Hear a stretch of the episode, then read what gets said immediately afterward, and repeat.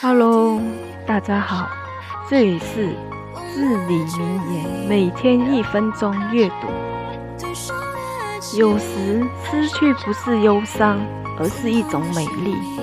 当我们学会用积极的心态去对待放弃时，我们将拥有成长这一笔巨大的财富。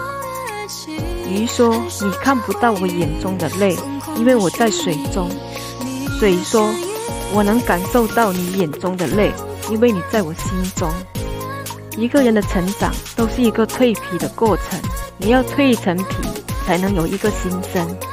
而这个过程中，往往伴随着各种痛苦。谢谢大家收听，每天一分钟日理名言阅读。